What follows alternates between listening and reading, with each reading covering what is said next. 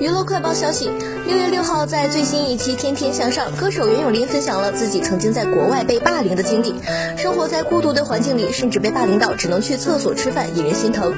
当时同学们都带饭上学，而袁咏琳的母亲给她准备了饺子，这让很多同学非常不理解，并且说她身上是臭的。为了避免大家对她的攻击，袁咏琳在很长一段时间里都自己在卫生间吃饭。